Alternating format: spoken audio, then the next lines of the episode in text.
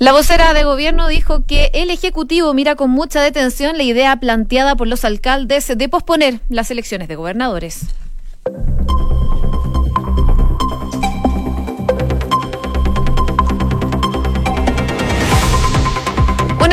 Muy buenas tardes. ¿Cómo están ustedes? Bienvenidos a una nueva edición de Noticias en Duna. Día martes 21 de enero les contamos como siempre que nos dice la Dirección Meteorológica de Chile para el día de hoy. A esta hora hace bastante calor, 29 grados, pero va a seguir aumentando. La máxima va a llegar hasta los 33 grados de temperatura y se espera que esté totalmente despejado. Una condición similar se espera para los próximos días en la capital, pero probablemente va a bajar un poco la temperatura y las máximas alcanzarán alcanzarían los 31 grados de temperatura. Si nos vamos a revisar qué está pasando en Viña del Mar y Valparaíso a esta hora de la tarde, donde nos pueden escuchar en el 104.1, hay 16 grados. La máxima va a aumentar hasta los 19, siempre con nubosidad parcial. Una condición que se mantiene para los próximos días en la costa central. Si nos vamos a Concepción, un poquito más al sur, 22 grados a esta hora, la máxima va a llegar hasta los 23. Se espera que esté totalmente despejado durante esta jornada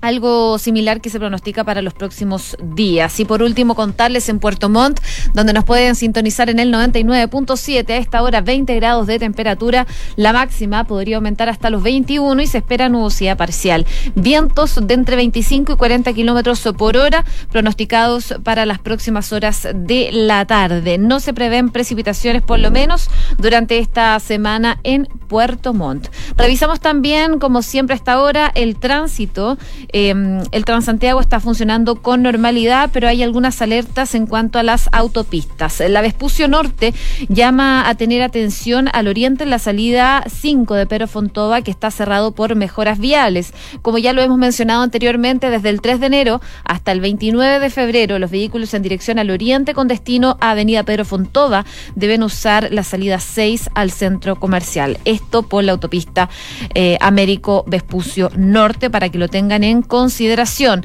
También destacar que eh, la Costanera Norte dice que hay un camión detenido en el sector del Cheratón, al poniente, por la pista derecha. Llaman a utilizar la izquierda y la em, derecha.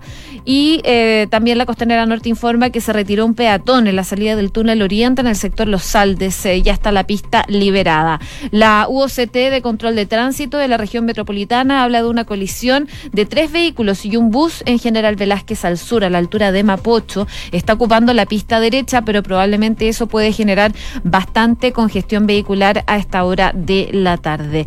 Y en otras informaciones eh, también dan a conocer que hay tránsito en la moneda al poniente que está siendo desviado en San Antonio por una actividad en el Palacio de la Moneda, para que lo tengan en consideración. También la UOCT dice que hay ocupación de pista izquierda en Avenida Leoro Yáñez al poniente a la altura de Manuel Montt por trabajos de reparación de cables del tendido eléctrico que fueron derribados por un camión, esto en la comuna de Providencia. Además, se destaca un camión con fallas en Avenida Tobalaba, al norte a la altura de Grecia, que está interrumpiendo la pista de viraje. Hay congestión alta en la comuna de Peñalolén. Parte de las informaciones que dan a conocer eh, las principales rutas de la capital a esta hora de la tarde. Cuando ya es la una con 13 minutos, se encuentra con nosotros Enrique Llávar para contarnos de los principales titulares. Quique, ¿cómo estás? Bien, ¿y tú, José? Muy bien, gracias. Vamos con los titulares.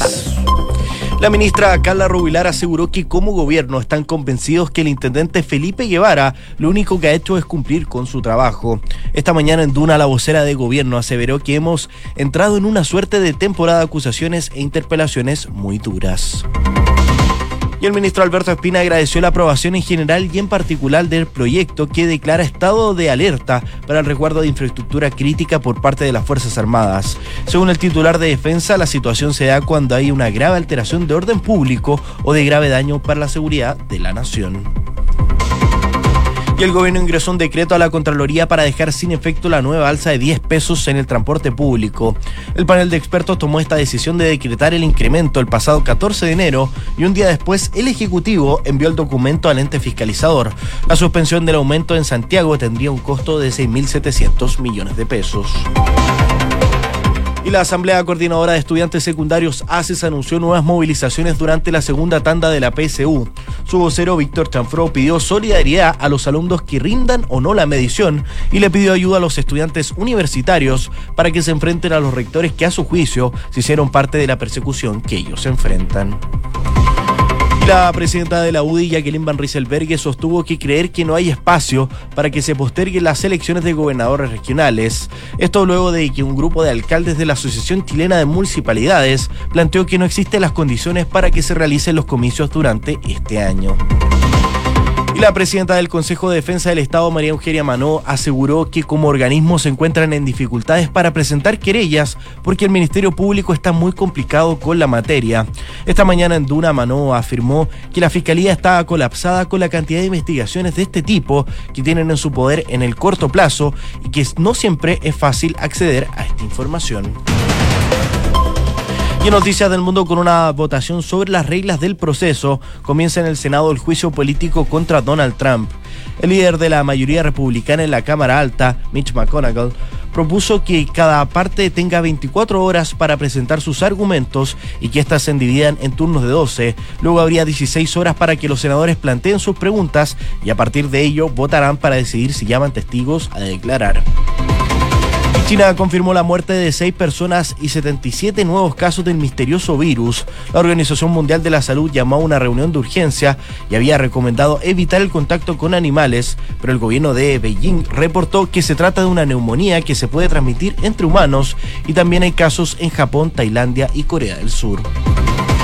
La justicia china condenó a 13 años de cárcel al expresidente de la Interpol por corrupción, Meng Hongwei, que estuvo varios días desaparecido hasta que en Pekín reconoció su detención en 2018, recibió sobornos y se benefició de sus cargos.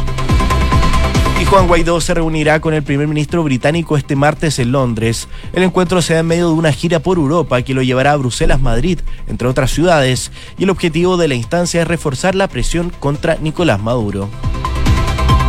El régimen de Irán confirmó que disparó dos misiles contra el avión ucraniano. Según un informe preliminar de la Organización de Aviación Civil de Irán, publicado las últimas horas, el derribo del aparato, un Boeing 737 de Ukraine International Airlines, se dio al lanzamiento de dos Tor M1. Y en el deporte, Alejandro Tavilo logró el triunfo más importante de su carrera y avanzó a la segunda ronda del Abierto de Australia. La tercera raqueta nacional venció al colombiano Daniel Elani Galán, 186 del ranking ATP en cinco sets, en un encuentro que duró 3 horas y 25 minutos, concluyendo con un dramático final. Una con siete minutos, partimos revisando entonces las principales informaciones que marcan la jornada de este día, martes 21 de enero. Una de ellas tiene que ver con el intendente Felipe Llevar. Hace rato que no hablábamos del tema, pero hoy día el intendente de la región metropolitana llegó hasta la Cámara de Diputados para presentar personalmente su defensa ante la comisión revisora de esta eh, acusación constitucional que se presentó en su contra. A su llegada a Valparaíso, la autoridad ingresó directo a la oficina de la SECPRES de del Congreso, donde se encontraba el ministro de la cartera, Felipe Ward, y fue saludado también por distintos diputados oficialistas. Y ya en la comisión, Guevara se explayó sobre tres puntos que para él son centrales respecto a la acusación que se le hace, particularmente en cuanto a que se le cuestiona la estrategia de copamiento que utiliza Carabineros desde que él asumió el cargo el pasado 30 de octubre. El intendente entonces recalcó que lo ocurrido en Santiago se da bajo condiciones que eh, yo no dice, eh, he intentado restablecer el funcionamiento de la ciudad y la idea nuestra ha ido, eh, sido permanentemente facilitar la expresión de todos los ciudadanos, dijo, explicando que se ha centrado en el diálogo con los vecinos de Baquedano y descartó coartar el derecho a reunión, enfatizando, por ejemplo, que fue el primero en autorizar la marcha frente a la moneda. Guevara tenía la posibilidad, según establece el reglamento de la Cámara, de no presentarse y solo enviar a su abogado o una defensa por escrito. Sin embargo, acudió hoy a la Cámara de Diputados junto a su abogado, Cristian Muga, y lo acompañaron también diputados de Chile Vamos que no son parte de la instancia. Recordemos que esta instancia está presidida por la diputada Alejandra Sepúlveda e integrada por José Miguel Castro de RN, Pablo Lorenzini de la ADC, José Miguel Ortiz de la ADC y Diego Ibáñez del CS. Es parte entonces de lo ocurrido durante esta jornada en cuanto a la acusación constitucional en contra del intendente de la región metropolitana, Felipe Guevara. Sobre este tema se le preguntó esta mañana a la vocera de gobierno, Carla Rubilar, que estuvo en el programa Hablemos en Off aquí de Radio Duna, acerca de esta acusación que está impulsada por la oposición y que se le acusa principalmente al intendente Guevara de haber presuntamente impedido el derecho a reunión producto de este copamiento preventivo en Plaza Baquedano. Esto fue lo que dijo la vocera de gobierno esta mañana aquí en Duna. Estamos convencidos como gobierno que el intendente lo único que ha hecho es cumplir su trabajo, ha cumplido su labor, ocupando las herramientas que existen. Nosotros entendemos que hoy día se ha generado un planteamiento a través de algunas voces al respecto de que esto debiera estar eh, regulado por ley, ¿no? Que es un planteamiento que se ha hecho, pero lo cierto es que este es un decreto que rige el año 1983 y que lo han ocupado todos y cada uno de los intendentes desde aquel entonces. ¿Ah? Y eso eh, fue muy expresado ayer en, la comisión eh, eh, que está analizando la acusación, porque fue la encargada de seguridad de la Intendencia Metropolitana desde el año 2006 en adelante, es decir, pasó por varios intendentes de la nueva mayoría o ex nueva mayoría, y donde todos ocuparon efectivamente este decreto y donde muchos de ellos tuvieron que enfrentar situaciones difíciles y complejas como la que le tocó enfrentar al intendente Guevara y quizás a él incluso más compleja.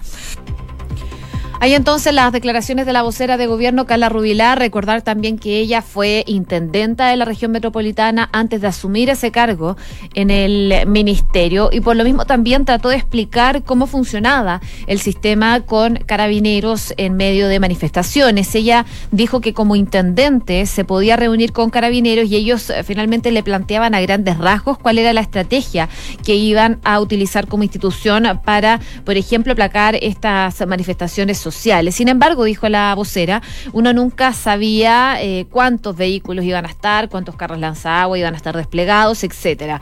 Habla que finalmente Carabineros le plantea una serie de posibilidades a la intendencia, hablan de las estrategias que podrían generarse para eh, de alguna forma disminuir o aplacar lo que podrían ser desmanes en Santiago, sobre todo. Eh, y bueno, habló un caso en específico con el que ejemplificó un trabajo en conjunto que coordinó con Que fue la marcha de las mujeres. Ella explicaba eh, que ella conversó y dialogó con carabineros para que se pudieran tener mujeres en la primera línea y así tuvieran eh, acompañando y resguardando la marcha. Ella hablaba también de su experiencia eh, como exintendenta de la región metropolitana y defendió todo lo que ha sido el actuar del intendente Felipe Guevara, que está siendo acusado constitucionalmente, como sabemos, y el día de hoy concurrió a la Cámara de Diputados para presentar su defensa personalmente. Una con 12 minutos. Escuchas Noticias en Duna con Josefina Stavrakopoulos a ver, ayer hubo una reunión que eh, ha marcado lo que ha sido la pauta durante esta mañana, porque el directorio de la Asociación Chilena de Municipalidades, instancia que agrupa a los jefes comunales, tanto del oficialismo como de la oposición, eh, estuvieron juntos para abordar distintos temas, entre ellos las primeras elecciones de gobernadores regionales que están fijadas para octubre de este año. En este encuentro... Eh, se habló entonces eh, finalmente eh, sobre la pertinencia o no de realizar estos comicios y se acordó, según los presentes de esta instancia, iniciar un debate respecto, ya que a juicio de varios no están las condiciones para poder desarrollar estas elecciones durante este año. Además, según informó eh, Codina, que es el alcalde de Puente Alto y quien es también presidente de esta asociación, se acordó redactar un documento para poder fijar la postura oficial de la asociación en la que, de todas maneras, hay matices. Se dijo que van a elaborar en estos días este documento que va a ser compartido con todos los alcaldes para tener el apoyo de distintos sectores políticos, porque dice, les parece que es un tema, eh, incluso un tema que, eh, como está, no va a aportar totalmente nada al desarrollo de las regiones. En todo caso, en la antesala de este escrito, los jefes comunales transmitieron que son varios los factores por los cuales, a su juicio, no es viable realizar los comicios en la fecha que está estipulado, entre ellos por las pocas atribuciones que tendría la nueva autoridad regional que comienza a regir en medio también desde este debate constitucional, lo que podría significar de alguna otra manera cambios a la hora de mirar la descentralización. Además hablan de los pocos avances en modernización del Estado y los altos costos económicos que significa la implementación de este proceso. Hoy día habló la presidenta de la UDI, Jacqueline Van Rieselberghe, sobre esta misma situación y sostuvo que cree que no hay espacios para que se postergue esta elección de gobernadores luego de lo que habían planteado este grupo de alcaldes, que no existían las condiciones para que se realicen los comicios durante este año. En una reunión que se realizó entonces ayer lunes, como les contaba, se tomó esta decisión por parte de los alcaldes y ahora entonces eh, toma la palabra la presidenta de la UDI, que fue consultada eh, por este tema, quien participó durante la mañana en la reunión del Comité Ejecutivo de Chile Vamos y sostuvo que hoy día hay, con, hay elecciones de gobernadores y como Chile Vamos estamos trabajando para elegir los mejores candidatos para que podamos ganar en la mayor cantidad de regiones del país. Dijo que no cree que haya espacio para que se plantee esta postergación. Dijo que creen que esto tiene que seguir adelante. Se votó, fue una discusión larga en el Parlamento y más allá de la posición personal que uno pueda tener en relación a esta votación, es un tema que está vigente. En tanto, el presidente de Bópoli, Hernán Larraín Mate, aseguró que el partido sigue trabajando para que las elecciones se realicen. Durante esta mañana también en Hablemos en Off se le preguntó a la vocera de gobierno, Carla Rubilar, sobre esta situación y esto fue lo que dijo. Entendemos que lo que ellos plantean finalmente tiene que ver con una falta de atribuciones, que el gobierno está trabajando en una ley corta para mejorar esas atribuciones y esa separación de funciones con el delegado presidencial a través de su secretario Alvarado, pero también tiene que ver al respecto de que el proceso hoy día, si es que el 26 de abril la gente decide avanzar hacia una nueva constitución, va a estar muy enfocado en el proceso constituyente y ellos finalmente lo que dicen, esta figura es tan relevante, es tan importante que pareciera ameritar una elección donde la discusión sea al respecto del gobernador y no del proceso constituyente, que además podría cambiar la labor de ese gobernador. O sea, el proceso constituyente podría eh, definir que el gobernador tenga otro rol. Más diferente. ¿Y en ese sentido, y en ese sentido usted le parece razonable posponer? En ese sentido, el gobierno mira con mucha detención eh, lo que han planteado los alcaldes y va a ser probablemente el subsecretario Alvarado quien va a seguir teniendo reuniones con ellos para ver si corresponde o no y una ¿Cuál es la, cuál es la posición cuál es la posición del gobierno? No hay posición del gobierno todavía, está un debate que está en desarrollo. Ahí entonces las declaraciones de la vocera Carla Rubilar al ser consultada sobre la posibilidad que planteaban los alcaldes de posponer lo que es esta elección de gobernadores regionales. Decía que no hay una posición eh, clara del gobierno. Eh, todavía es un debate que está en desarrollo, recién se está planteando por parte de los alcaldes y en esa línea la secretaria, de Estado dijo que el proceso constituyente podría definir que el gobernador tenga otro rol diferente. Por lo mismo entonces es un tema que va a haber que debatir en los próximos días. Una de la tarde con, con 17 minutos.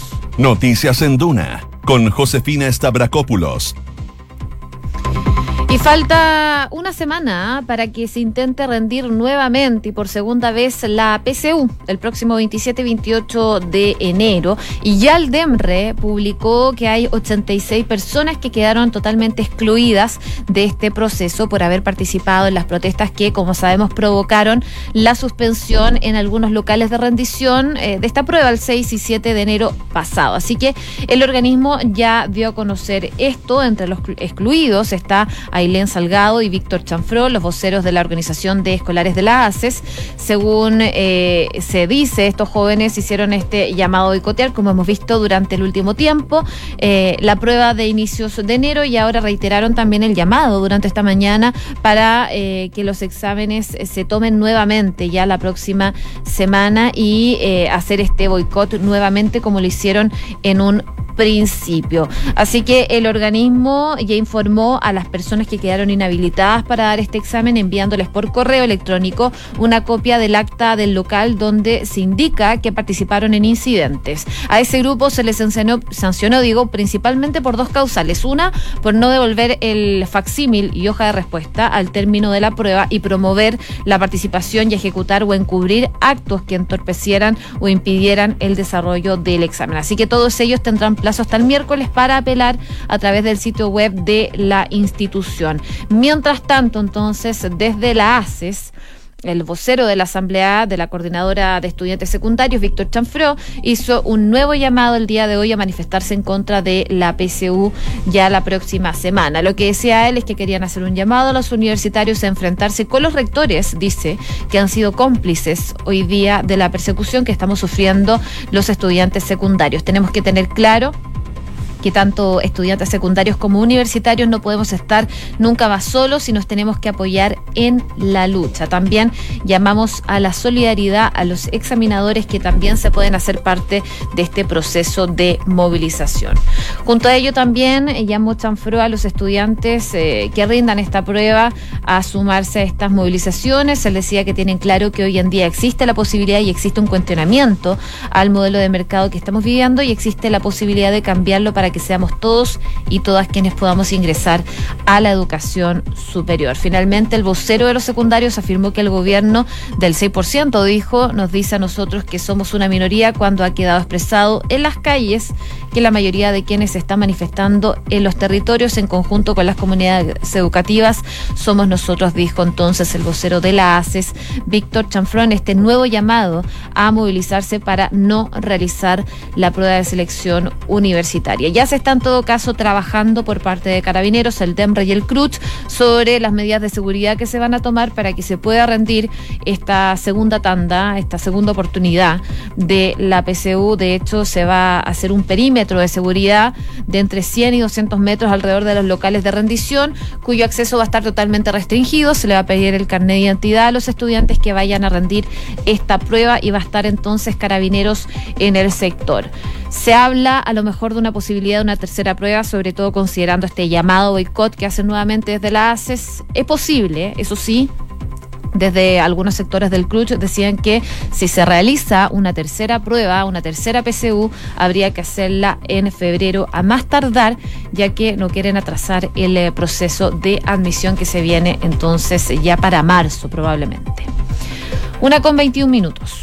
Escuchas Noticias en Duna con Josefina Stavrakopoulos y el cucho político en contra del presidente Donald Trump dará su puntapié inicial el día de hoy en el Senado en Estados Unidos. Ayer la defensa del mandatario presentó un escrito a la Cámara Alta en la que aboga por una rápida absolución y rechaza los delitos por los que se le acusa a Trump por eh, considerar que se trata de una farsa impulsado por motivos políticos. Principalmente acusan de la oposición demócrata. Es parte entonces eh, de lo que se espera durante la jornada del día de hoy. Se inicia este juicio político.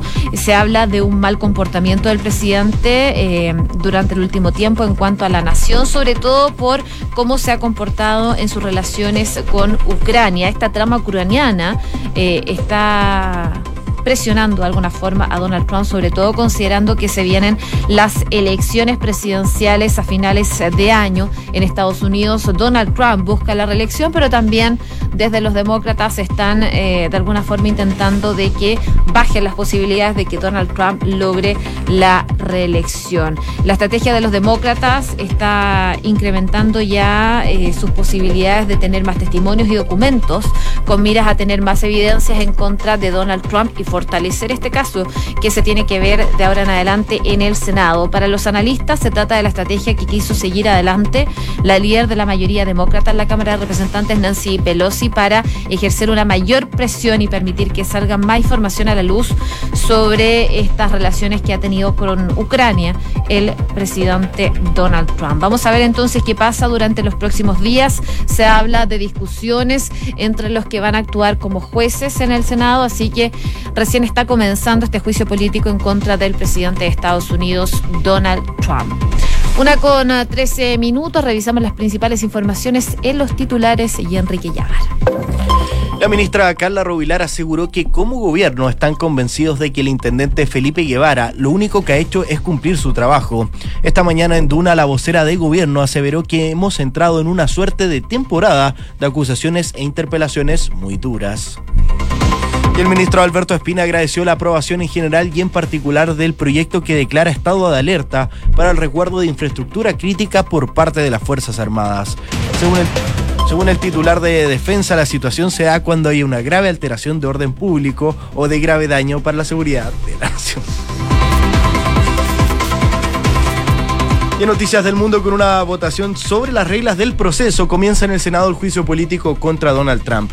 El líder de la mayoría republicana en la Cámara Alta, Mitch McGonagall, propuso que cada parte tenga 24 horas para presentar sus argumentos y que éstas se dividan en turnos de 12. Luego habrá 16 horas para que los senadores planteen sus preguntas y a partir de ello votarán para decidir si llaman testigos a declarar. China confirmó la muerte de seis personas y 77 nuevos casos del misterioso virus. La Organización Mundial de la Salud llamó a una reunión de urgencia y había recomendado evitar el contacto con animales, pero el gobierno de Beijing reportó que se trata de una neumonía que se puede transmitir entre humanos. También hay casos en Japón, Tailandia y Corea del Sur. En el deporte, Alejandro Davilo logró el triunfo más importante de su carrera y avanzó a la segunda ronda del Abierto de Australia. La tercera raqueta nacional venció al colombiano Daniel Laji Galán en cinco sets en un encuentro que duró 3 horas y 25 minutos.